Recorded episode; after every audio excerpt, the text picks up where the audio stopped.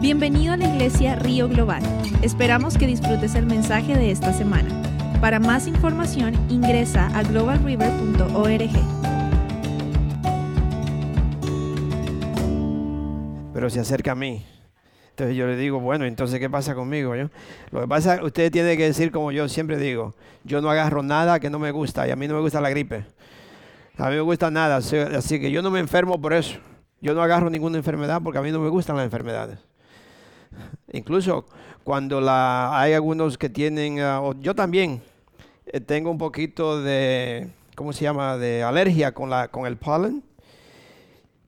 Yo no, yo no le tengo miedo. Me da una comezón en los ojos, pero yo me voy y me meto entre los árboles y los sacudo y sigo trabajando afuera. Y no, se me tiene que quitar. En el nombre de Jesús, yo no voy a, no voy a permitir que eso me impida. No, yo soy, yo soy diferente. Así es que, I'm, sorry. Mi esposa dice que soy raro. Valiente, amén, gloria a Dios. Yo, yo no sé si eh, una vez a mí me gusta mucho el, el higo, el figs, y de un pronto a mí me dio una, me estaba comiendo higo y me dio una, una comezón dentro, por dentro, los oídos y adentro de la boca cuando me comí el, higo. Y yo dije, oh no, esto me gusta demasiado para yo permitir que esto no me deje comer Y me eché como 10 en la boca. Y lo, y lo, y lo, lo volví ahí y se me quitó. ¿Serio? Se me quitó. Así es que no, hay que pelear todo eso porque el, enemigo es un mentiroso. Eso no, no se dejen engañar. Gloria a Dios. ¿Cuántos de ustedes estuvieron aquí la semana, eh, esta, esta, semana pasada en la conferencia. Ah, no mucho, y, la, la, verdad que yo le dije, le he dicho ya, eh, por esa razón, perdóneme que le diga, no, no lo estoy regañando, sino le estoy exaltando. Algunas veces lo que yo digo se oye como regaño, pero no es regaño, es, es, es exaltándolo. La hermana Lula estuvo todo el tiempo, hermana Lula de 81 años, ¿no? 81 años usted, ¿no? 18. 18 años, no se vaya a equivocar, pastor. 18, no, 81.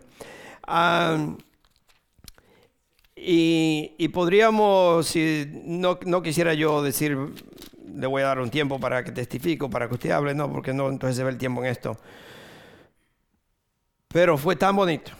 A mí me encantó, la verdad.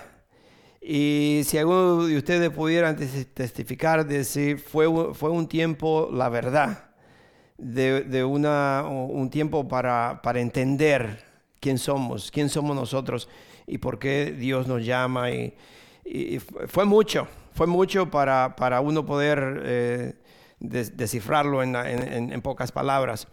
Pero me, gustaría, la verdad, que, bueno, si ustedes no lo han escuchado, quizá todavía está ahí en YouTube lo pueden escuchar, pero también que la próxima vez que tenemos un invitado, la iglesia eh, debe de, especialmente cuando lo hacemos por, por mucho tiempo, la, con anticipación, la invitación, eh, sabe que ustedes vayan preparando ese tiempo para decir, no, yo voy a estar en mi iglesia, yo voy a apoyar, yo voy a estar allí, yo voy a ser parte porque esto es de nuestra iglesia, para que, usted, para que reciban, para que también usted vea las cosas de otro ángulo para que usted vea cómo Dios está trabajando eh, con otras personas.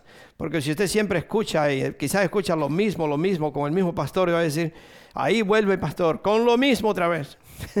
Pero cuando usted escucha las cosas de otro ángulo, de otra forma, usted dice, wow, esto no es solamente el pastor que, que, que pasa esta situación, no solamente el pastor que lo dice, sino que otros pastores también entonces esto es verdad. Esto hay que, hay que aplicarlo, hay que creerlo. estamos orando para no sé cuándo, que el año, ¿cuántos quisieran que regresaran el año que viene? es una familia muy bonita, la verdad. Ellos estuvieron con nosotros una semana y, disfrutamos mucho con ellos y claro que aquí también. So, vamos a Lucas 10, 10 del 38, vamos a leer Lucas 10 del 38 al 41. Padre Santo, te doy las gracias, Señor, por esta mañana y por la palabra que tú tienes para nosotros. Ayúdanos, Señor, a recibirla, a llevarla a cabo, vivirla, Señor, y que esto transforme nuestra vida también. Yo te doy las gracias, Señor, en el nombre de nuestro Señor Jesucristo. Amén y amén. La palabra o la predicación, el, título de la, de la predicación de hoy es la distracción es un arma del enemigo. La distracción es un arma del enemigo. Si usted se da cuenta, la distracción es, peligrosa, ¿no?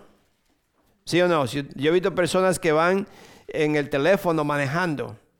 Y hoy en día la policía, si lo, si lo ve texteando o algo así, le puede, dar le puede dar una multa, ¿no? Un ticket han pasado, han pasado accidentes horribles por eso, por la distracción. So, hay que tener cuidado con la distracción, porque no solamente en lo, en lo natural puede, puede pasar una tragedia, y no solamente con el teléfono, con cualquier otra cosa. Si usted se distrae en algo y usted pone, por ejemplo, eh, le sube todo, le pone eh, en alto la estufa, por ejemplo, y usted pone mantequilla, y usted lo pone en alto y piensa que solamente va a venir aquí, regreso rapidito y bien pronto por una razón u otra se le olvida que tiene la estufa con mantequilla y esa mantequilla sube y se empieza a, a, tirarse en, la, estufa, usted puede causar un fuego que no se imagina. ¿Por qué? Porque, porque se, se, se, se, distrayó con algo o se preocupó con algo y esa distracción le trae una tragedia no es solamente el teléfono, que esto, y por eso yo quiero que usted entienda que la distracción es un arma que el enemigo, es un arma del enemigo y la usa muy efectiva con nosotros. So, yo quiero como, como continuar un poco ah, con el mensaje que el Señor nos trajo a través de los amigos de Dios, los siervos, los pastores Fernando y Sandra. Él dijo, él prefiere usar, aunque la palabra de Dios se refiere en varias partes, Pablo se refiere que es un siervo, también, eh, también la palabra de Dios dice Jesús nos llama amigos. Solo le llamamos siervos amigos de Dios. Yo creo que sería bonito, ¿no? Nosotros decir yo soy un siervo, un amigo de Dios. Soy amigo, pero soy un siervo. Le sirvo al Señor, soy un amigo de Dios. Él es mi amigo. Amén. Eso fue algo que, me impactó y algo que yo quería como seguir un poquito, eh, continuar un poco o, referir algunos, algunos, algunas partes de lo que ellos hablaron. So, hay dos clases o hay dos cosas que, que son similares o que son las cosas que Satanás usa y la usa muy efectivamente. Y estas dos cosas es la distracción y los obstáculos los obstáculos y la distracción. Pero primero vamos a leer a Lucas 10 del 38 al 41. Lucas 10, 48, 41, 38, perdón, al 41. ¿Ya están? Gloria a Dios. Y esta es la historia de Marta y María también. So dice, mientras iba de camino con sus discípulos, Jesús entró en una aldea y una mujer llamada Marta los recibió en su casa. Tenía ella una hermana llamada María, que sentada a los pies del Señor escuchaba lo que él decía. Marta, por su parte, se sentía abrumada porque tenía mucho que hacer. En otra versión dice que estaba muy preocupada porque había algo que tenía que hacer o algo eh, necesario que hacer Así que se acercó a él y le dijo, Señor, ¿no te importa que mi hermana me haya dejado sirviendo sola?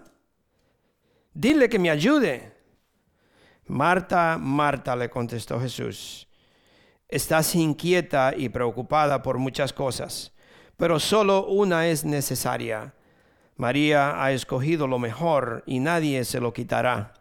Primeramente, eh, eh, observando esta este porción de la palabra de Dios, nos damos cuenta que parece ser que Marta ya había tenido un tiempo o ya conocía a Jesús, es decir, que no fue la primera vez. Ya parece que había una relación con ellos ¿Por qué? Por, el, vocabulario o la forma de hablarle. Y muchas veces cuando nosotros tenemos un tiempo con una persona que quizás eh, parece ser que Marta todavía no sabía quién en verdad era Jesús, por la forma de hablarle, la forma de decirle. Algunas veces nosotros cometemos el error de hablarle a una persona de una forma como yo diría sin respeto, sin, sin entender la posición o la, la, eh, quién es esa persona. Los hijos muchas veces le hablan a los papás de una forma que no, no, no, no se dan cuenta a quién le están hablando. Le están hablando al papá, no debe de hablarle de esta forma porque tiene que haber un respeto, una honra hacia esta persona. Una persona mayor, aquí la persona más mayor que Dios nos ha dado hasta hoy en día es la señora Lula que tiene 18 años. Así es que, eh, ¿sabe? Tiene que haber una honra, un respeto para tal persona por la edad o por la posición que tiene o quién es la persona. Y vemos aquí que Marta no tiene, no, yo me imagino por la forma, no tiene necesariamente un entendimiento todavía quién en verdad es Jesús. Porque aquí le dice, Dice, ¿no te importa que mi hermana haya dejado, me haya, me haya dejado sirviendo sola? ¿No te importa?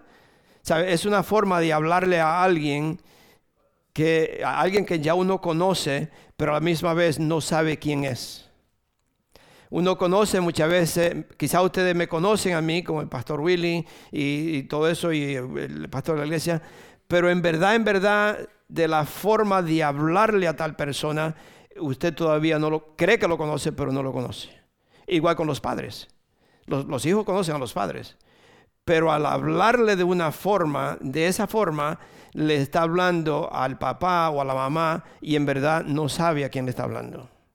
Está hablando de una persona que tiene autoridad, a una persona que está sobre esa persona, una persona que se debe respetar y hay forma mejor de decirla. Hay una forma mejor. Eso, eso me, lo, me lo ha revelado el Señor cuando lo estaba leyendo esto, ¿no? De que debemos tener mucho cuidado. Entonces le dice con una voz muy alta, porque usted lo ve que está eh, en, signo de exclamación, y dice, dile que me ayude. Le está demandando. No es, no es pidiéndole, no es por favor o ayúdenme. No, no, no. Es dile que me ayude. Es decir, ella está asumiendo una posición autoritaria sobre Jesús. Y muchas veces eso lo hacemos nosotros con nosotros mismos. Amén. eso es algo solamente para expandir un poquito en, esta, en, esta, en lo que estamos aquí. Lo que quiero ver aquí es que Jesús le dice a ella que ella está, ella o Marta está inquieta y preocupada por muchas cosas. Es decir, que Marta está distraída en algo que no necesariamente era lo mejor. Estaba siendo distraída en algo. So, quiero llevarlo a eso, a recordarle que la distracción es una, una arma del enemigo y, y la usa muy efectivo también los obstáculos. Pero hay obstáculos que vienen de Dios. La distracción no es de Dios, pero los obstáculos pueden... ¿Qué es un obstáculo? Más adelante quizás yo le podría dar la, definición. Pero esos obstáculos son barreras, son cosas que le impiden a usted llegar a un lugar o hacer algo. Y, entonces son, son como barreras. Pero los obstáculos que vienen de Dios es para probarnos y es para entrenarnos. Los obstáculos que, que uno enfrenta, si vienen de Dios, es para probarme es para entrenarme. ¿A qué me está entrenando? Me está entrenando porque Él sabe que yo voy a tener que pasar una prueba más fuerte. Y la más fuerte que viene no es de Dios, sino que Él sabe que Él le va a permitir al enemigo que me pruebe. hermanos, nosotros somos hijos de Dios. Y uno se podría pensar, pero ¿por qué Dios tiene que hacer esto? Es porque Dios quiere hombres y mujeres valientes hombres y mujeres que creen en Dios, hombres y mujeres que tienen fe en Dios y que confían en Él. Y es por eso, Dios permite todo esto, pero es un entrenamiento. Es entrenándonos y Él primero nos entrena. No sé si usted ha visto en la, Geographic, ¿cómo se llama? Natural Geographic, ¿cómo se dice? Natural, uh, sí Especialmente yo lo he visto con una, un, animal que, un animal que se llama los, uh, los cheaters, no sé cómo se dice en español eso, las chitas. ¿Chitas? sí, cuando ellos están entrenando a, los, a sus hijos a cazar, ellos agarran un animalito quizás no, no muy grande y, nada más lo agarran y lo, tantarean ahí un poquito y se lo sueltan y los otros salen corriendo detrás a cazarlo, pero lo, eh, se ponen como a jugar con él, porque todavía son juguetones. pero lo está, entrenando a cómo agarrarlo. Y vuelve, y, quizás se le va el animalito y, vuelve la mamá y lo agarra de nuevo. Y lo vuelve y, y se lo suelta de nuevo. Entonces es un entrenamiento lo va entrenando para que ellos aprendan a sobrevivir, para que ellos aprendan a cazar por sí solos. Eso es algo, una, lección que uno podría aprender. So, Dios nos da primero como una, un entrenamiento para darme la fuerza para superar lo que el enemigo quiere traerme. Porque muchísimos se regresan cuando ven algo en su vida, una tormenta. So, quiero ver, quiero pasar a leerles este capítulo de Juan 6, donde vemos una tormenta y usted se va a dar cuenta por qué yo le digo que es que este es una prueba o este es un entrenamiento que Dios le está dando a, sus hijos o a los discípulos. Entonces, Juan 6, Juan 6, de 16 al 21. ¿Ya están ahí? No le quiero preguntar dónde está Juan. Juan 6 del 16 al 21 dice, cuando ya anochecía, sus discípulos bajaron al lago y subieron a una barca y comenzaron a cruzar el lago en dirección a Capernaum. Para entonces ya había oscurecido y Jesús todavía no se les había unido. Por causa del fuerte viento, que soplaba, el lago estaba picado. En otras palabras, había mucho viento y, las olas estaban revueltas, es decir, que había el, barco se estaba moviendo de una forma peligrosa, ¿no? Dice, habrían remado unos cinco o seis kilómetros cuando vieron que Jesús se acercaba a la barca, caminando sobre el agua, caminando sobre el agua y se asustaron. Pero él les dijo, no tengan miedo, que soy yo. Así que se dispusieron a recibirlo a bordo y enseguida la barca llegó a la orilla donde se dirigían. Mire, lean esto y usted se da cuenta que enseguida que Jesús entró a la barca, la marea, el viento se fue, la marea se calmó y inmediatamente llegaron al otro lado, a su destino. No tuvo Jesús que orar, no tuvo que reprender, no tuvo que hacer nada. ¿Por qué? Porque era una prueba de Dios mis hermanos, en esos momentos difíciles que se sienten solo, que usted siente que el, movimiento o lo que sea, no importa lo que sea, así que no le quiero poner el dedo a algo para que usted diga, el pastor me está hablando a mí, o le está hablando a mi mujer, o le está hablando a mi esposo. No, no, póngalo en todo lo que sea. En cualquier situación de su vida que haya un poquito de turbulencia, inmediatamente invite a Cristo a que venga a su barca a que venga y se va a dar cuenta que todo se va a estabilizar y no solamente se va a estabilizar, usted va a llegar a la meta que usted quería llegar. Pero muchísimas personas, cuando viene la tormenta, cuando la, cosa se pone un poquito fuerte, lo que hacen es, me voy por aquí, tú te vas por allá. O regresémonos para atrás. Vamos a volver donde estábamos. Vamos a hacer lo que hacíamos antes. Pero no saben que es una prueba es una prueba. Y por eso nosotros tenemos que entender que cuando me viene una prueba a mí, si Dios me está probando, yo debo inmediatamente aclamar a Él que me ayude a pasar por esto, pero Dios me ayuda, Dios está conmigo. Y eso es, es, un entrenamiento. Me está entrenando a entender que yo tengo que invitar a Dios siempre, siempre en lo que yo estoy pasando en mi vida, ya sea en lo bueno o en lo malo, porque muchas veces Satanás puede usar las cosas buenas para hacerme caer. Eso no es, es tener sabiduría e invitar a Dios en todo. Inmediatamente llegaron al otro lado, el agua calmada y el viento se fue, sin orar. So aquí vemos que esta, esta tormenta era Dios probándolo a ellos, entrenando a los discípulos para probarlo, para probarlo, para así cuando enfrentaran una tormenta o un obstáculo más fuerte. Lo estaba entrenando porque Dios sabía, ahora te estoy entrenando. ¿Sabe cuando David fue entrenado? ¿Dónde fue David? Fue entrenado. David fue entrenado con osos y leones.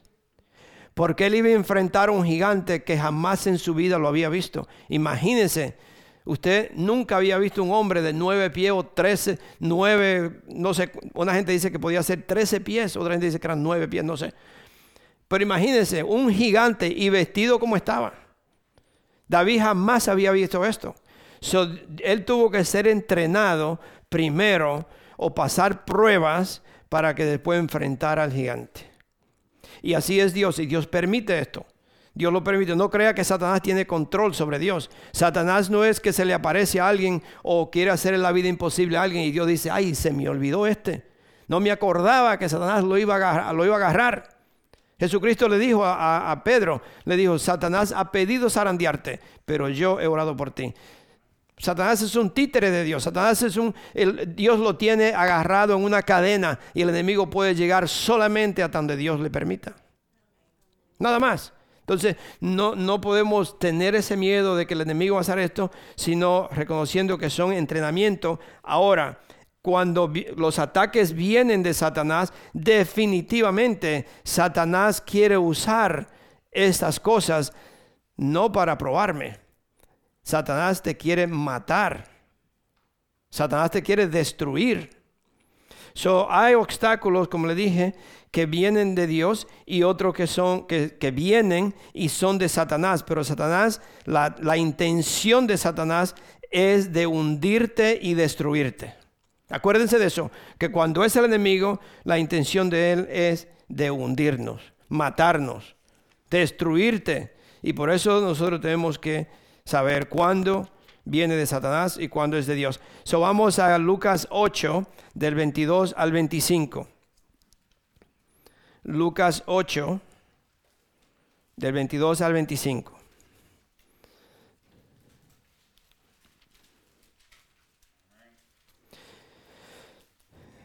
Dice,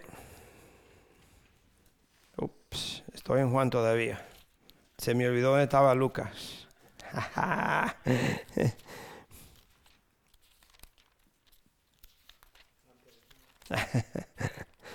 Gracias, don Julio.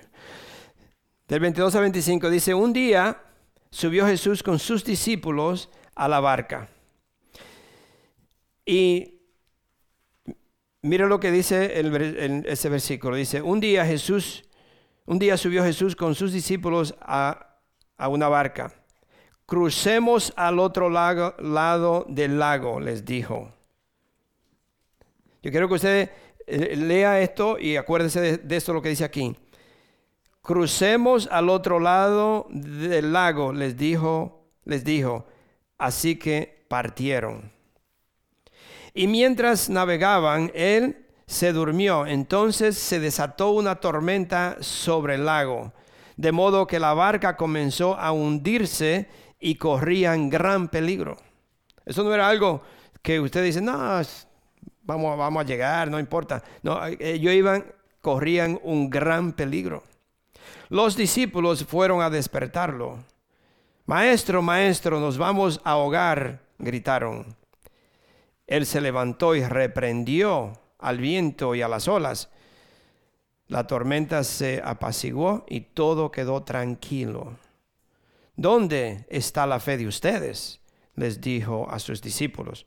Con temor y, asombro ellos se decían unos a otros, ¿quién es este que, que manda aún a los vientos y al agua y le obedecen? ¿Quién es este? Todavía no lo conocían. Lo que quiero que ustedes vean aquí es que Jesús le dice, crucemos al otro lado, les dijo Jesús. Así que partieron. Jesús no le dijo en ningún momento, mira, parece ser, se está nublando y por allá parece que viene un viento. Vamos a tratar de cruzar al otro lado, pero no se preocupen, que si se pone un poquito mala la situación, nos regresamos para atrás. No, Jesús se durmió porque él sabía que él iba a ir al otro lado. Y él esperaba que los discípulos, sabiendo que él le dijo, vamos al otro lado, no había duda que nosotros vamos al otro lado. No había duda que nosotros vamos a llegar donde él me dice que va a ir, donde va a llegar. Solo lo que quiero decirle con esto, mis hermanos, es que Satanás no sabe el propósito que Dios tiene contigo. Satanás no sabe que Dios te ha dicho, tú vas a hacer esto y no hay demonio, no hay diablo en el infierno que te pare el propósito que Dios tiene contigo. Francis, Dios tiene propósito contigo y Verónica. Manuel, Dios tiene propósito contigo. Juancito. O pa, papa, ¿cómo dice? Pa, pa. Juan, Dios tiene propósito contigo. Mari, Clemente, Rebeca todos ustedes, Julio, Luis, Dios tiene propósito contigo y no hay un demonio que te pueda quitar eso. No hay un demonio en el infierno que te pueda parar eso, porque Dios tiene un propósito con nosotros. Y por eso nosotros tenemos que pararnos firme y decir, no, donde Dios me dijo que yo fuera, yo voy. No importa los obstáculos, no importa lo que venga, porque Dios me tiene un propósito en mi vida y yo voy. ¿Por qué le digo esto? ¿Se acuerdan? Ese propósito nadie, nadie nos lo puede quitar. Aquí lo que Dios tiene para nosotros.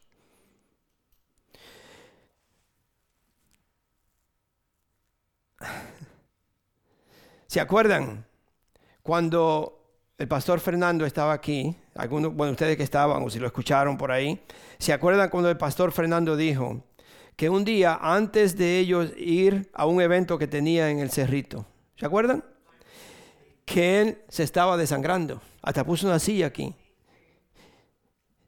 Y él dijo lo que le pasó y, cuando vio todo esto, ese era un, sangrero.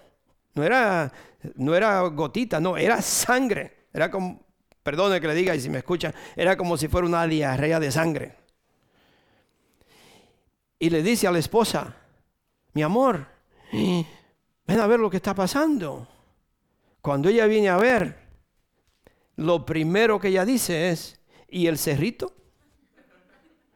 No le pregunta, no piensa, oh, te enfermaste, vamos para el médico, vamos a llamar al médico, o qué vamos a hacer y volverse loca, sino lo primero que dijo fue, ¿y el cerrito? ¿Por qué? Porque mis hermanos, cuando Dios les llama a uno, cuando Dios, cuando Dios te llama, tú tienes una meta y esa meta es llegar donde Dios te dijo. No importa lo que esté pasando, tú vas a llegar ahí porque Dios lo dijo. Dios lo dijo. Y Satanás quiere impedir eso. ¿Qué hizo? Si hubiéramos sido muchos, perdonen, muchos de nosotros, o no vamos a la iglesia, no vamos a hacer esto, no vamos a hacer aquello, no voy a poder ir. No, eh, no, no, pastor, no voy, no, me estoy muriendo. Voy a morir. ¿Qué dijo el pastor? Mi amor, nosotros vamos al cerrito. Se paró de ahí y se puso todos los... Todo. Sí, él lo dijo, ¿no? Buscó todo lo que pudo poner en su interior, su ropa interior, y me imagino que parecía una mujer, no sé cuántas cosas se puso. ¿Sí? Y se puso todo y él dijo, ¿sabes qué? Nosotros vamos para el cerrito. Porque Dios nos mandó al cerrito. Y no hay un demonio que me pare lo que Dios me dijo que hiciera. ¿Ok, mis hermanos? nosotros tenemos que pararnos firme. Nosotros tenemos que pelear esto porque Satanás te quiere impedir lo que Dios tiene para ti, las bendiciones que Dios tiene para nosotros, la bendición que Dios tiene para otro, que, que yo la tengo. Y Dios quiere que yo le lleve esas bendiciones. So, ¿Qué dijeron? No, nosotros vamos al cerrito. Cuando iban por el camino, dice que parece que pasaron por un lugar que quizás se, se, para a un lado y, se sacan una foto. Inmediatamente alguien le manda un mensaje y dice, oh sí, va para el cerrito, va para la conferencia lo que era que tenían, pero te olvidaste de mí. Alguien, no sé qué fue lo que le dijo, ¿no? ¿Por qué no? Yo estoy enfermo y no me visitaste, estoy enfermo y no me llamaste, o estaba, no sé qué fue, él no dijo lo que fue que le mandaron. Fue un texto inmediatamente como diciéndole, oh sí, te preocupa por eso, pero no te preocupa por mí. Ataque de Satanás, mis hermanos. Ataques del enemigo para, para bajarte la autoestima, para quitarte los deseos, para quitarte la vista de lo que Dios te ha dado. Y tenemos que estar despiertos, debemos saber que son distracción del enemigo para robarme las bendiciones que Dios tiene para mí. aquí vemos que Él hizo todo para, para, para llegar allí y uno se pregunta, ¿por qué? ¿Por qué le pasó todo esto? ¿Qué Jesús le dijo a los discípulos? Como ya le dije, crucemos al otro lado, al otro lado del lago. No le dijo si se puede, o quizás Satanás va a hacer algo, pero no te preocupes, yo estoy contigo, vamos. No, no, no. Jesús se podía dormir tranquilo porque Dios, el Padre, le dijo, tú vas a ir al otro lado. ¿Y qué pasó con Fernando? ¿Qué pasó con el pastor Fernando después de todo eso? Confió en Dios, hizo todo lo que debía hacer, regresó a la casa y cuando va al baño, la sangre de nuevo.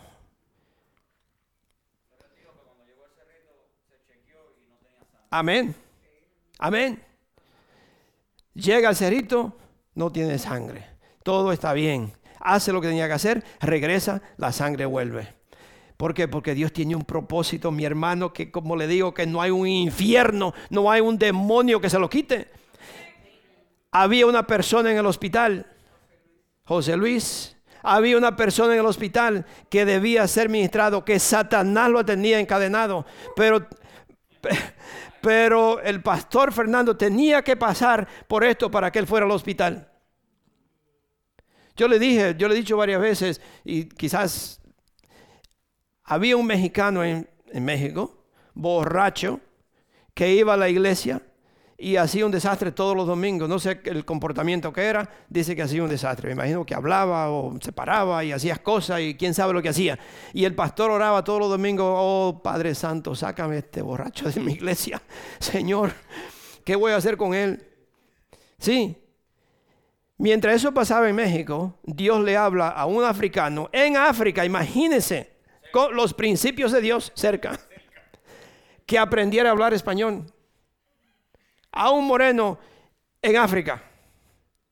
Y ese hombre se dedicó a aprender español, estudiando español por dos años, dos años, casi tres años, y aprende a hablar español. Lo invitan a predicar en México. No esa iglesia, otra iglesia. Y al llegar a México, predicó en esa iglesia y después lo invitaron a esa un día lo invitaron a esa iglesia que era pequeña, iba a predicar. Y cuando está predicando allí, el borracho se salva. Hermano, Dios tiene un propósito que usted no, nosotros no podemos cuestionar a Dios. Son cosas tan grandes. Yo le diría, Señor, pero ¿por qué no usaste el pastor que estaba ahí, que hablaba el mismo idioma de él? No cuestione a Dios. Dios tiene propósito, mis hermanos, que se, se salen de nuestra mente, de nuestro pensar.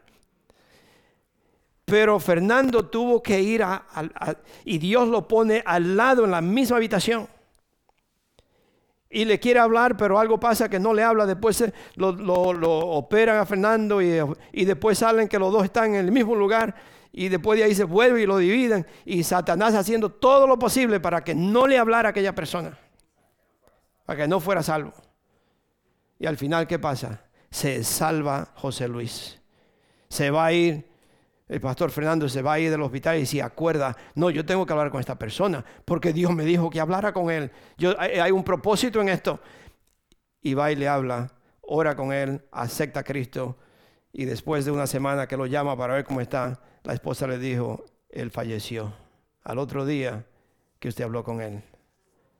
Mis hermanos, mis hermanos, escuchen, vamos a despertar, vamos a entender que nosotros tenemos un propósito.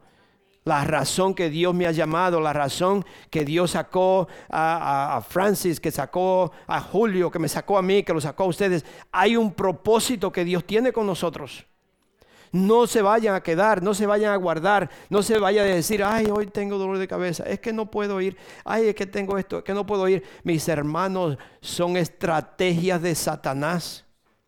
Son estrategias, y entiéndanlo, no es la esposa, no es el esposo, no es el dolor de cabeza, no es esto, es que son estrategias de Satanás. Casi siempre usted se da cuenta que especialmente los miércoles que tenemos estudios son los días que hay una forma que el enemigo hace todo lo posible para que usted no venga. A la bendición. Los domingos lo mismo. Muchísimas personas se quedan en la casa pensando que no, porque está bien, que, después yo voy a ver la predicación más tarde, es que yo voy a hacer esto. Mis hermanos, estrategias de Satanás para robarle la bendición, no solamente a uno, sino a otra persona que Dios tiene para que yo le hable, para que yo le dé la mano, para que yo lo abrace, para que yo le diga, Cristo te ama. Nosotros somos un regalo de Dios para el cuerpo de Cristo. ¿Se acuerdan tanto que enfatizaron eso? Que somos un cuerpo. Nosotros debemos de permanecer, trabajar juntos porque somos un cuerpo. Somos uno.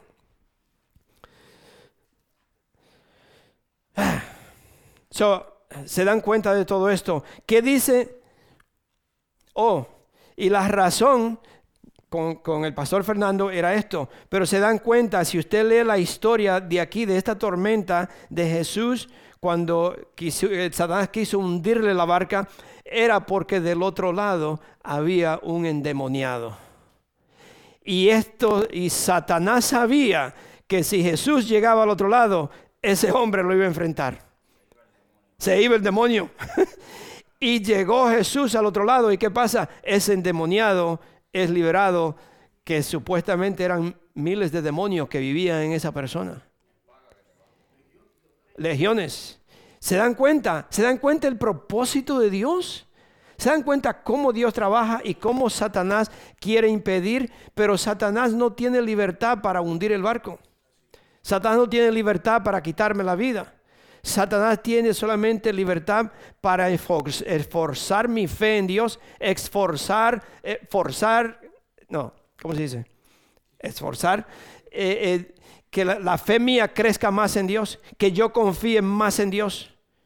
Y por eso, por eso Dios le permite al enemigo hacer tales cosas. No es para que me destruya, no es para que me haga la vida imposible, es para que yo tenga un, tenga un entrenamiento y ahora yo confío más en Dios. Ahora yo confío más en Dios.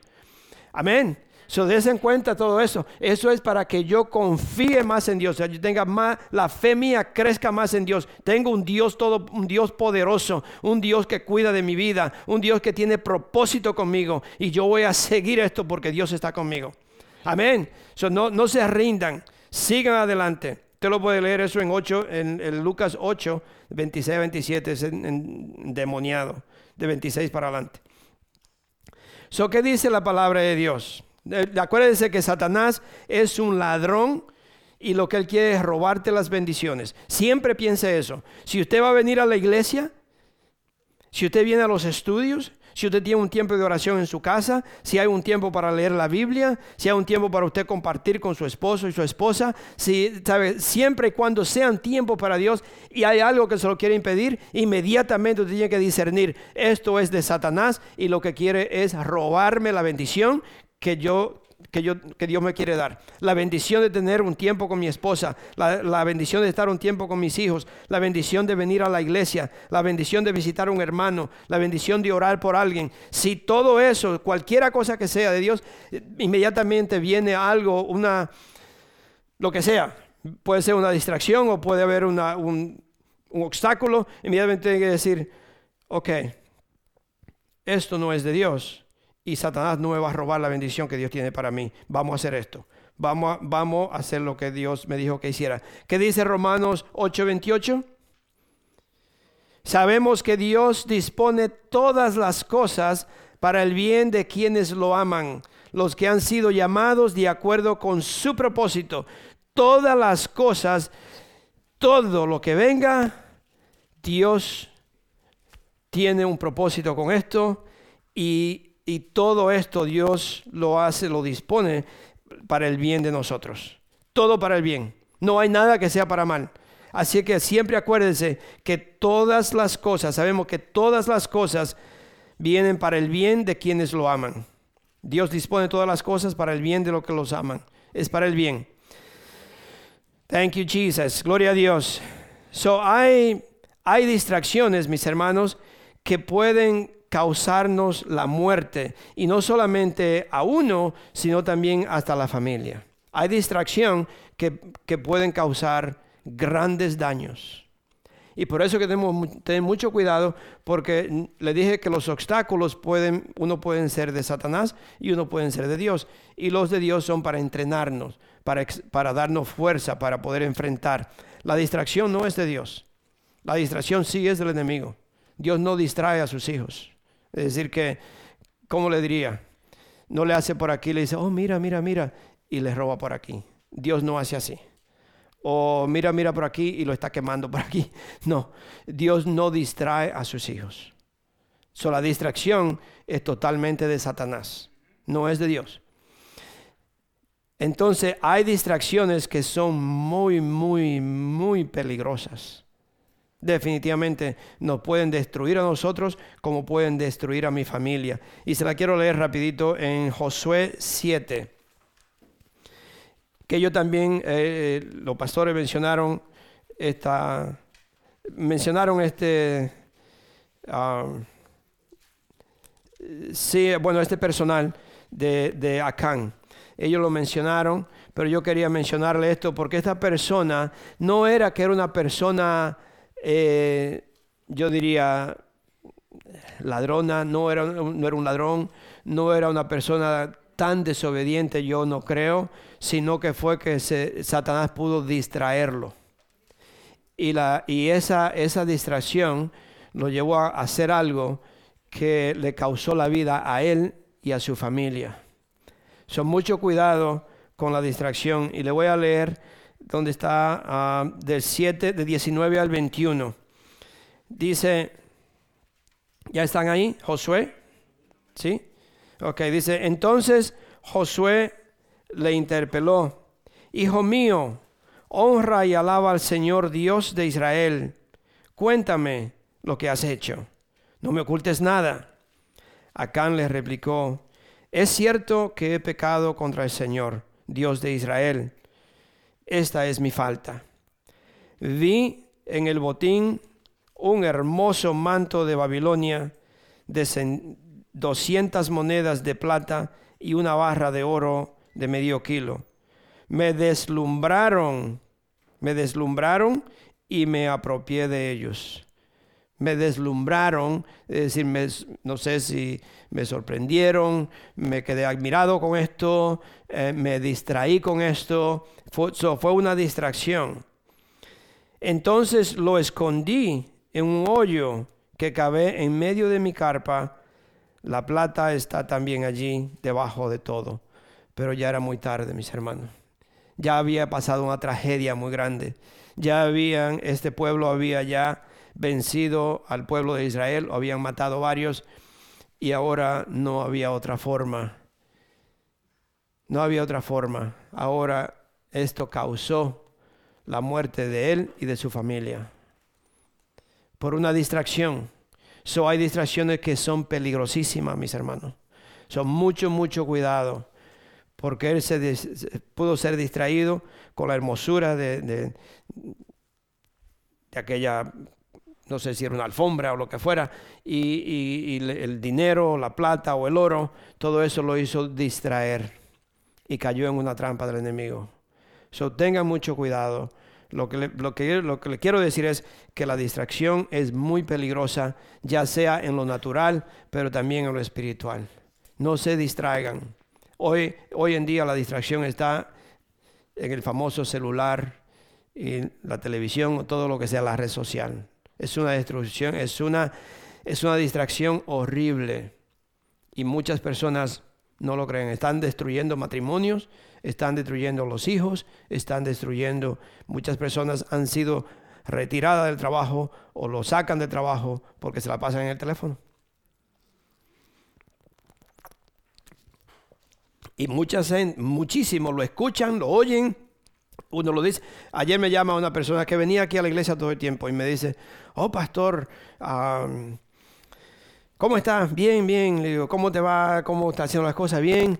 Y dice, pero estoy trabajando, trabajando y, tengo que eh, tomar un día para mi familia y, orar en la casa y leer la Biblia. Y digo, ¿cuál es el día? El domingo, dice.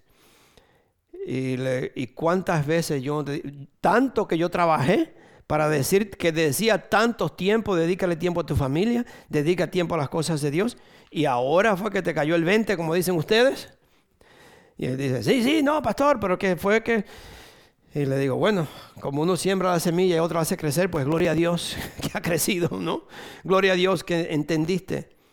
Pero son estrategias de Satanás de distraernos en tantas divinas cosas, en lo que sea la, la, red social, el celular y todo lo que usted le quiera mencionar, el trabajo, la preocupación de esto y de aquello, para, ¿para qué? Para destruir mi matrimonio, destruir mi familia, destruir, destruirme, destruirme. So, pongan atención cuando, cuando venga otro pastor y le diga esto mismo, no diga, wow, qué bonito pastor. Te puede decir, wow, me cayó el 20 porque el pastor me ha estado diciendo eso todo el tiempo. sí, tan siquiera deme un poquito de crédito que Dios, Dios me ayuda. Amén. So,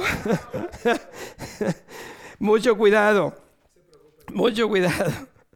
So, hay distracciones que no parecen ser negativas también. Hay, distracciones que son muy, muy peligrosas y que pueden, pueden en verdad destruir mi familia, a mí, a mi familia, lo que sea.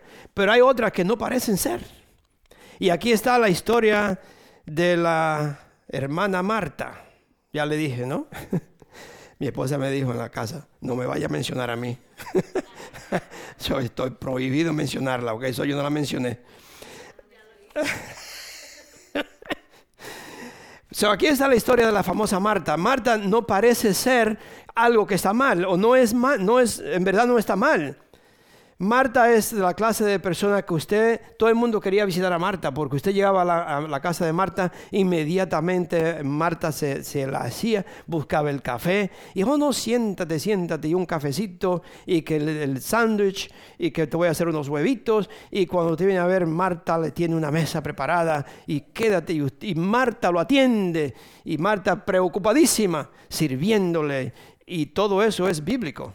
Nosotros tenemos que servir, tenemos que amar, tenemos que ser hospitalarios, tenemos que en verdad hacer sentir a las personas que están en su casa, que son bienvenidos. Eso es tan bonito, ¿no? Marta llegaba a una persona los domingos por la mañana sin esperarlo. Oh, siéntate, ven, y, Mar y Marta le empezaba a brindar. No vamos a la iglesia porque tenemos que servir. Y gloria a Dios que la palabra de Dios dice, tenemos que servir, tenemos que ser hospitalarios. I'm sorry. No, no, no, mi esposa me dice, ahí sí me puede mencionar, no diga que yo hago eso. No es cierto.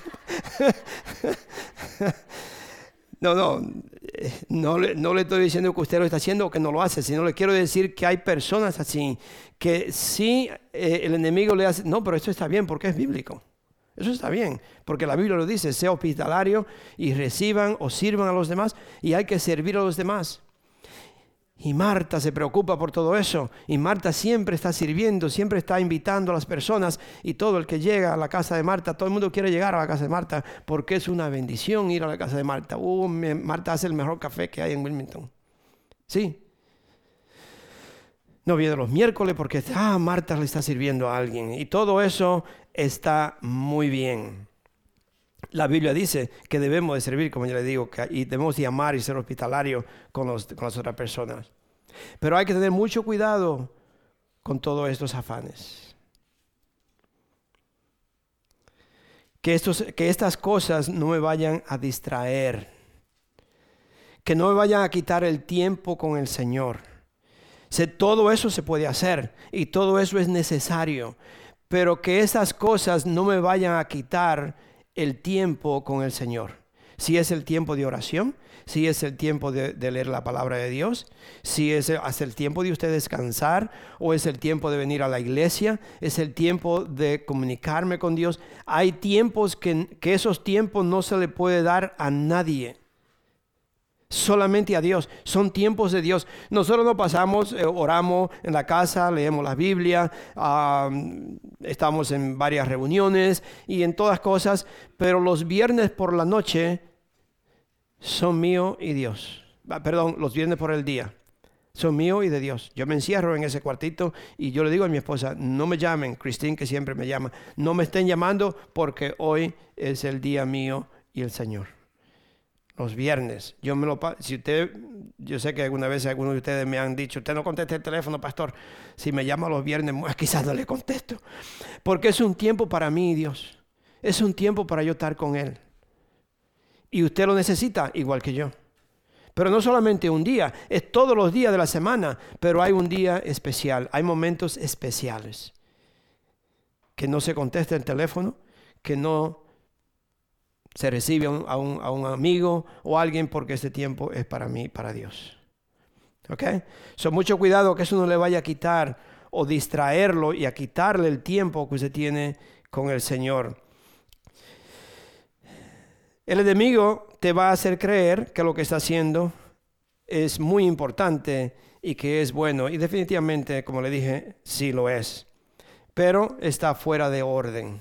Es decir, que que si no es el orden de Dios, es un desorden. Entonces no importa que yo esté haciendo algo bueno delante de los ojos de Dios, es afuera de orden, porque yo permití o dejé o, prefería o quise hacer algo que me, que me quitó el tiempo con él, es decir, que lo dejé esperando. ¿Cuántos de ustedes lo han dejado, algún, alguno lo ha dejado esperando?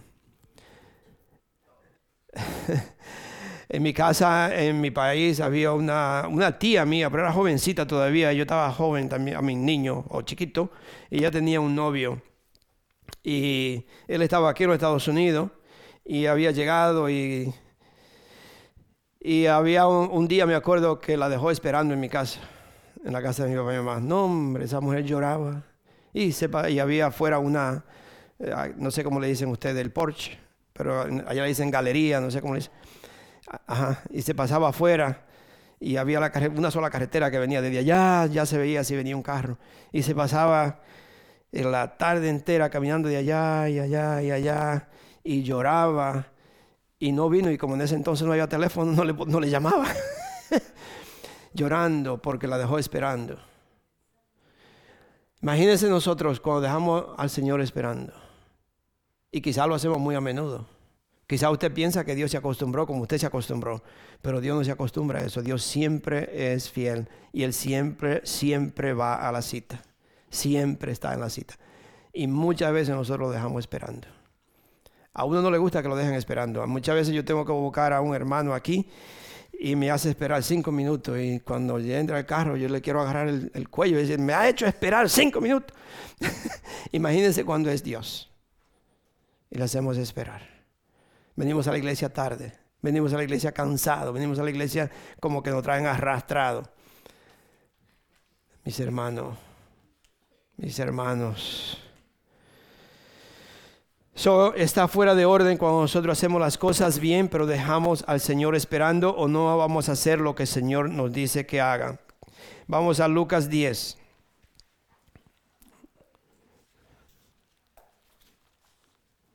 También muchas veces llegamos a la iglesia cansados por, las tantas cantidades de cosas que el enemigo nos hace hacer y le damos al Señor, como dice lo último, la sobra, lo que no ya.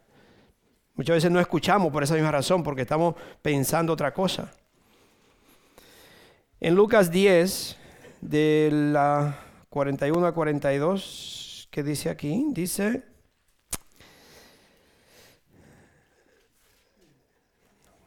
Ah, sí, le, quería leer los últimos versículos de, de, ese capítulo 10, donde el Señor le dice a Marta, ¿qué es lo más importante? Dice, Marta, Marta, le contestó Jesús, estás inquieta y preocupada por muchas cosas.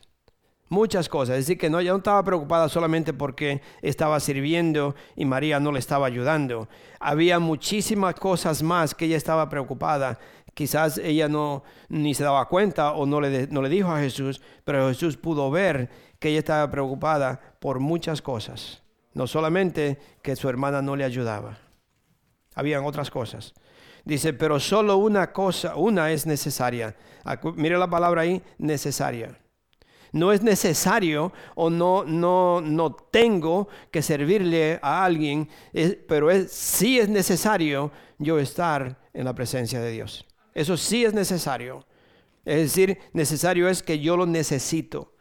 Yo, yo tengo que tener esto. Yo tengo que pasar ese tiempo. Es necesario para mí tener ese tiempo con el Señor. Estar en la presencia de Él.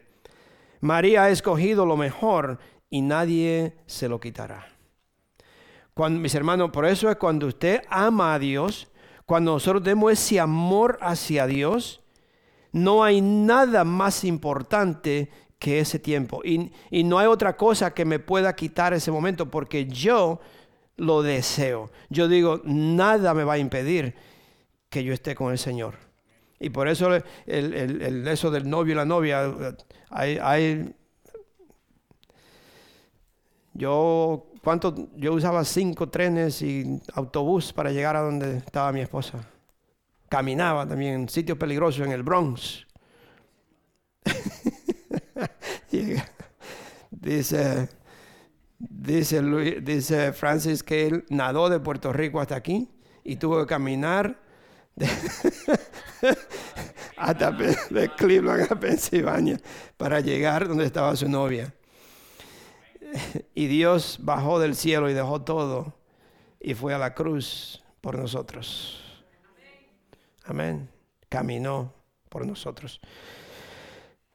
So aquí el Señor está diciendo esto es, esto sí, sí es importante o es lo necesario.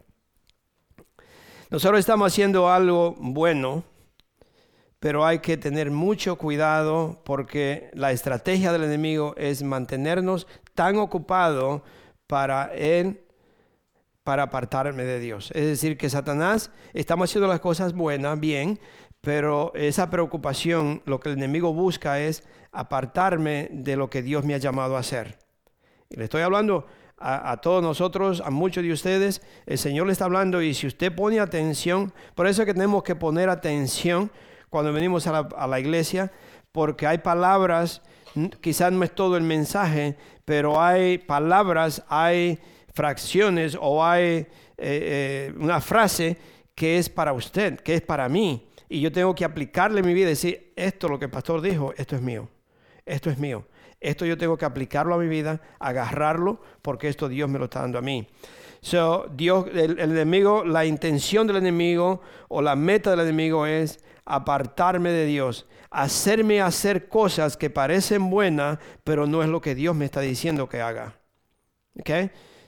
Es bueno, pero no fue lo que Dios, lo, lo más importante, lo que yo necesito en verdad es el tiempo con el Señor. Eso sí es necesario para mí. Lo otro es como añadidura. Vamos a servir, vamos a hacer esto, vamos a ayudar, vamos a llamar a fulano, vamos a visitarle, todo eso está bien. Pero si todo eso me quita el tiempo con el Señor, es afuera de orden. Es un desorden, ¿ok? So, vamos a, Hechos 6, del 2 al 4. Hechos 6, del 2 al 4. Dice, ¿ya están? Ok. Dice, así que, así que los doce, los doce reunieron a toda la comunidad de discípulos y le dijeron, no está bien que nosotros, los apóstoles, descuidemos el ministerio de la palabra de Dios para servir las mesas. Esto es porque vinieron unos griegos o judíos griegos y le dijeron a los, a los a los discípulos que las viudas la habían descuidado, es decir, las, especialmente las viudas griegas, aramea.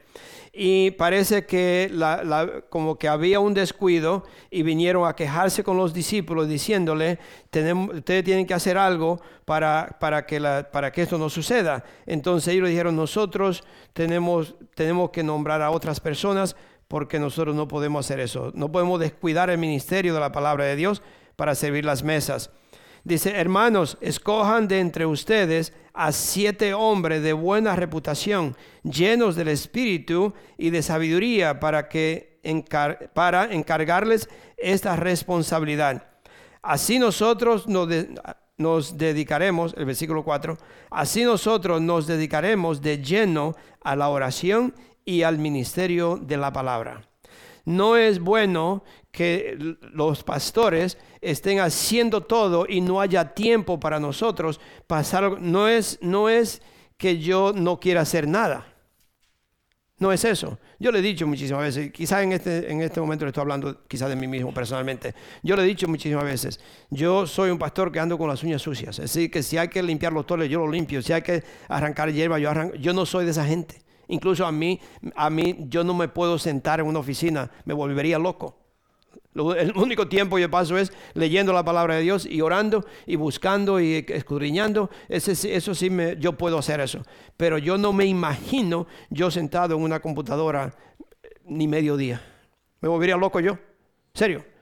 Entonces, eh, ¿sabes? No le estoy hablando de mí, eh, de que, oh, ah, no, no, no. Es que nosotros no podemos hacer todo. Nosotros necesitamos el cuerpo. Porque en verdad, en verdad, el llamado de un pastor es cuidar las ovejas. Es, es permanecer en, las cosas de Dios para que Dios me informe, para que Dios me dé, me dé la sabiduría y el discernimiento de cómo yo guiarlos. No andar haciendo cosas aquí, haciendo allí. No es.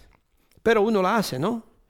No le estoy diciendo esto para que piensen que le, que le estoy hablando, sino que nosotros debemos como el cuerpo ayudar y cuál es el don que Dios me ha dado, en qué área yo voy a ayudar, en qué área yo puedo ministrar a los matrimonios, pues ministre a los matrimonios. Usted puede ministrar a las personas solteras, pues ministre a las personas solteras. Usted puede eh, eh, ser parte de la oración o intercesor, pues venga y, póngase a interceder. Eh, yo puedo limpiar la iglesia, pues venga a limpiar la iglesia. Yo puedo limpiar alrededor de la iglesia, pues venga a limpiar alrededor de la iglesia. ¿Sabe? lo que le quiero decir es que todos tenemos que trabajar Acuérdese, ¿se acuerda lo que dijo el, el pastor Fernando? No le voy a decir, porque fueron tantas cosas, entonces no, no necesariamente usted es una pregunta nada más. Pero acuérdese que él dijo que no es que poco hagan mucho, sino que mucho hagan poco. ¿Se acuerda de eso? No es que poco no es que poco hagan mucho, sino que muchos hagan poco. Se ha dado cuenta que mi esposa ha hecho una lista para limpiar la iglesia y algunas, muchísimas mujeres, no sé si se apuntó voluntariamente o mi esposa la apuntó. y esa sugerencia que hace mucho tiempo ya vino de una hermana. Ella fue la que le dijo a mi esposa, pastora, hay que poner, right? Y, está aquí la hermana, pero no la, voy a mencionar. So, uh, la cuestión es que muchos hagan poco y no que pocos hagan mucho. ¿Se da cuenta la limpieza, por ejemplo? Usted hace eso, I don't know. Si a usted le toca este mes, quizás no lo hacen tres meses después, o no sé cuántos meses. ¿Por qué? Porque son muchas. So, aquí lo que los discípulos están haciendo es involucrando al cuerpo y decir, nosotros no podemos predicar la palabra de Dios, estar en oración, ayunar, venir temprano y hacer todo esto y también servir a las mesas, servir en, casa de merced. No se puede, porque entonces yo no voy a tener nada que darle. Yo no puedo pasar tiempo con el Señor. Y ustedes como cuerpo tienen que entender esto que esto no es de uno solo, sino como, como dijo el pastor, que muchos hagan poco. Solo deje que los obstáculos les roben la bendición que Dios tiene, que, que, Dios nos ha prometido. Dios ha prometido bendiciones, pero muchas veces muchos de nosotros dejamos que los obstáculos o las barreras, las cosas que, que impiden llegar a un lugar, me roben la bendición que, que Dios tiene para mí. So, ¿Qué es una barrera? Son obstáculos, es una, es una estructura, es un objeto que bloquea el camino. Si ha, visto parte que se derrumba y la, carretera se, se, tapa o lo que sea, usted no puede pasar. Entonces son barreras que impiden yo llegar o hacer algo o llegar a un lugar.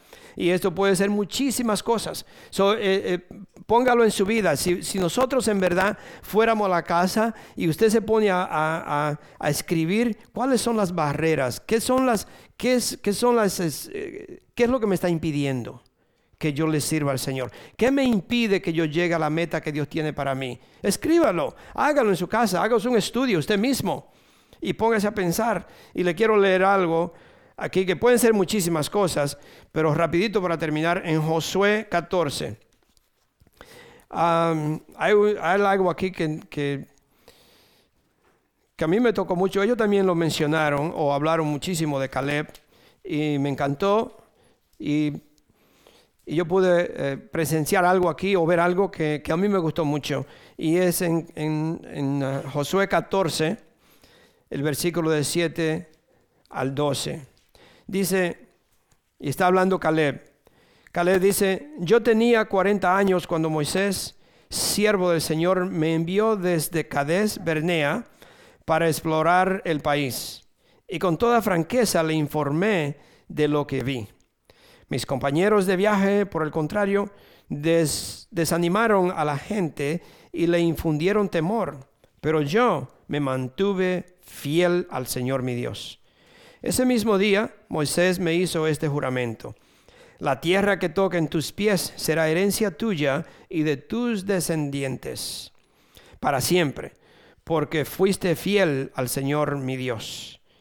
Ya han pasado 45 años desde que el Señor hizo la promesa por medio de Moisés, mientras Israel peregrinaba por el desierto.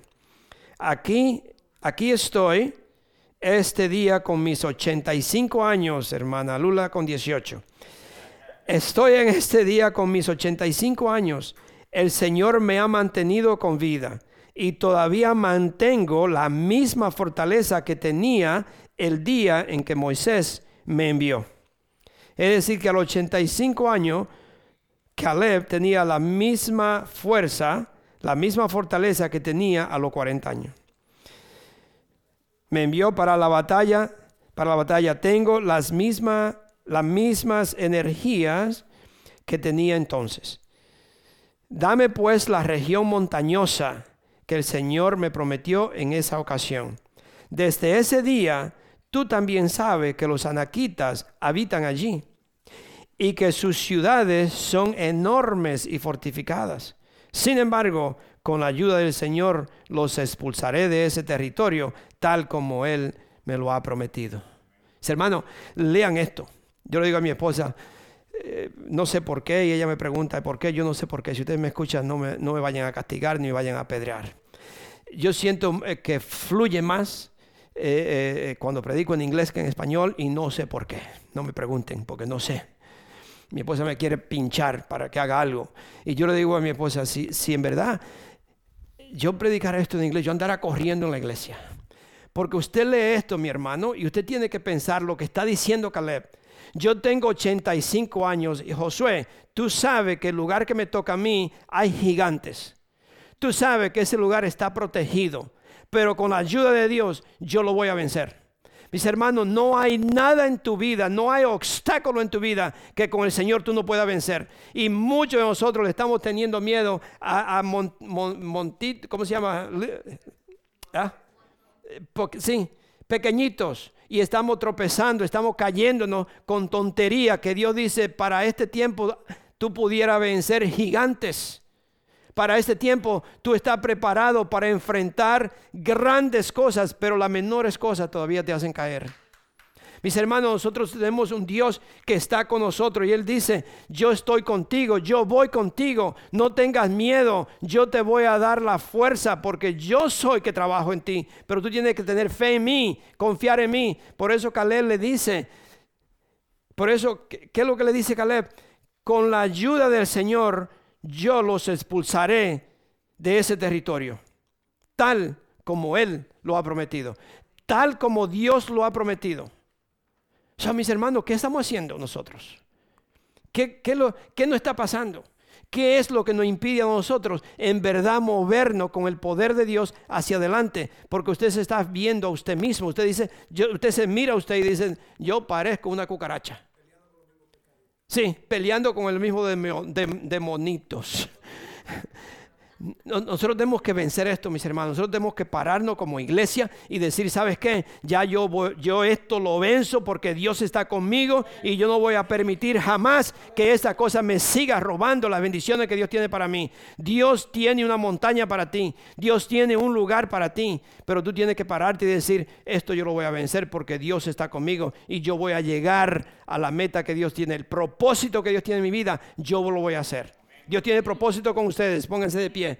Gloria a Dios. Padre Santo, yo te doy las gracias, Señor. Yo te pido, Padre Santo, en el nombre de Jesús, que esta pequeña iglesia de Global River, esta pequeña iglesia de Wilmington, Señor, se levante, Padre, como gigantes, como guerreros de Cristo, Padre, porque tú estás con nosotros. Las armas que Satanás quiso usar para destruirnos, las vamos a usar en contra de él, porque Dios está conmigo. Dios me da la fuerza. So, Padre Santo, levanta esta iglesia, levántalo, Señor. Dale fuerza, dale vigor, dale, Señor Señor, sabiduría para poder estrategia, Señor, para saber las hazañas del enemigo. La distracción es, Satanás te quiere distraer y robarte la cartera, pero nosotros somos hijos de Dios y estamos despiertos, Padre Santo, y tú nos vas a dar cada vez más de ojos espirituales para saber Señor, y poder seguir adelante, porque Satanás no puede con los hijos de Dios. Jamás Satanás te va a impedir que tú llegues a la meta que Dios ha diseñado para ti, porque Dios tiene un propósito en tu vida. Gracias, gracias, Padre. Te adoramos, Señor. Come on, den un aplauso a Dios. Come on, al Dios que vive, al Dios que nos escucha, al Dios que está con nosotros. Bendito eres, Padre. Te adoramos, Señor, y te alabamos en esta mañana. Gracias, gracias, Señor. En el nombre de Jesús. Amén. Amén. Vamos a escuchar una alabanza.